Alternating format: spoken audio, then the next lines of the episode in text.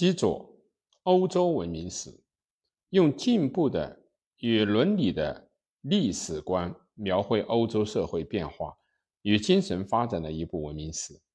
从现代历史学的观点来说，本书对日耳曼民族、中世纪宗教改革等的认识与评价有很多值得商榷之处，但另一方面，它却处处充满着富有人性的判断，那就是科学的历史研究所常常忽略的地方。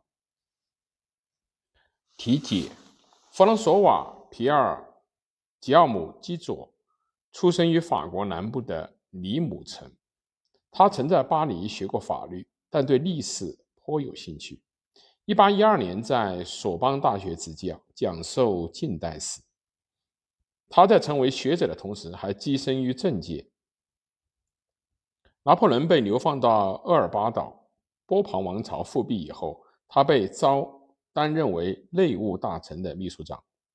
自此以后，陆续担任了各种官职。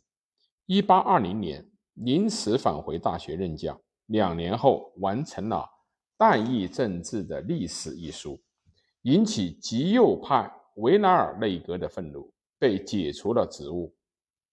此后，从事著作活动。一八二八年，再度回到了索邦大学。他在那时的讲义就是这里所介绍的：从罗马帝国崩溃。至法兰西革命的欧洲文明史。一八三零年著了《法国文明史》，并在这一年进入了政界。七月革命以后，由国王路易菲利普任命为内政大臣，致力于学制的改革。一八三六年摩勒阻隔的时候，担任教育大臣。一八四零年驻英国大使，同年任外交大臣，成为内阁外交方面的。领导人物。一八四八年二月革命时逝世，流亡英国。归国后专注于著述。从基佐因反对复辟内阁的反动政策而去职，以及因抨击右翼内阁而被逐出教坛的事实，可以清楚的看到基佐的自由主义政治的立场。可是他在担任大臣以后，又因反对共和主义的自由主义改革而被抨击为反动政治家。基佐是否改变了自己的立场？且不说基佐作为政治家的手腕或者是能力如何，在思想方面，他经常既是皇权主义者，又是自由主义者。外交上采取和平主义的立场，内政方面则采取保守主义的立场。然而，就像本书末节所写的那样，基佐有一种信念，认为一切权力在陷入过分自信之后，就一定会犯错误。政府如此，人民如此，哲学家如此，大臣也同样如此。一切权力在陷入过分自信之后，就一定会犯错误。他的这种认识始终未曾改变，这从他屡次再版自己的著作而未做任何修正即可说明。但是，当上大臣的基佐是否也曾犯过同样的错误呢？这应该另当别论。此外，他还出出版有《英国革命史观》《现代史笔记》等许多的著作。概要：本书是由基佐所。做的十四次讲义所构成，可以概括为以下四个部分：第一个是著者的文化史观；第二，文化史观是政论的前提，也就是第一讲；第二是五世纪至十二世纪欧洲文明的起源及其形成的时期，第二到七讲；第三是十三世纪至十六世纪的所谓摸索时代；第四是欧洲社会发展的时代。第一。欧洲虽然各种不同的社会国家，然而却俨然存在着统一这些社会或者国家的欧洲文明。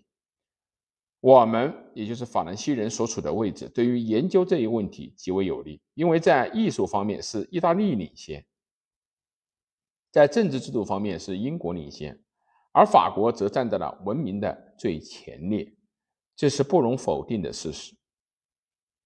可是这个文明是一个事实，而且是最大最高的事实。这是一个世纪一个世纪的世代相传的东西。文明就像大洋一样，它产生人民的财富，人民生活的一切因素和生存的力量都在他的怀抱中结为一体，属于个人的史实，也属于文明论的范畴。在这里可以提出四个设定：一、外部的生活虽然甘美安乐，毫无痛苦，但人民的生活缺乏智慧与道德，精神不正，贵族政体的小共和国。第二，生活虽不舒适，但能够忍受；智慧的道德虽然达到了一定的发展阶段，但人民的自由原则却受到了压制。大部分的亚洲民众。第三，虽有个人的自由，但人民处于混乱与不可平、与不平等、权力与暴力的社会之中。欧洲所经历的状态。四，虽然有很大的自由，很少不平等，但缺乏整体性的利害关系。公共观念的薄弱、落后的社会、野蛮部落的状态，所有这些都不能够称作文明和开化。因为所谓的文明，首先必须要有进步与发展，要有充实的平民生活及社会中的完美的人类相互关系。此外，还有更广泛和更复杂的要素，那就是精神生活的发展、人类的能力、感情、思想的发达、智慧和道德权利的实现等。不过，这些未必能够同时社会的状态完善的成住成比例的发展。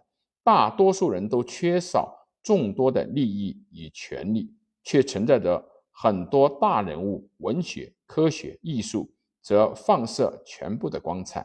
所谓文明，就是人类可以看到这一伟大的景象，看到人类所自然崇拜的这些形象的光辉，看到创造这一享崇高的享乐宝库，从而处处可以发掘出来的文明。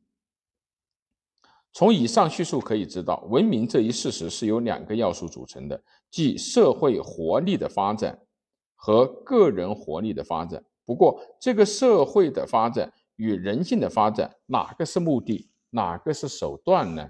希望把它作为文明史的高层次问题提出来加以探索。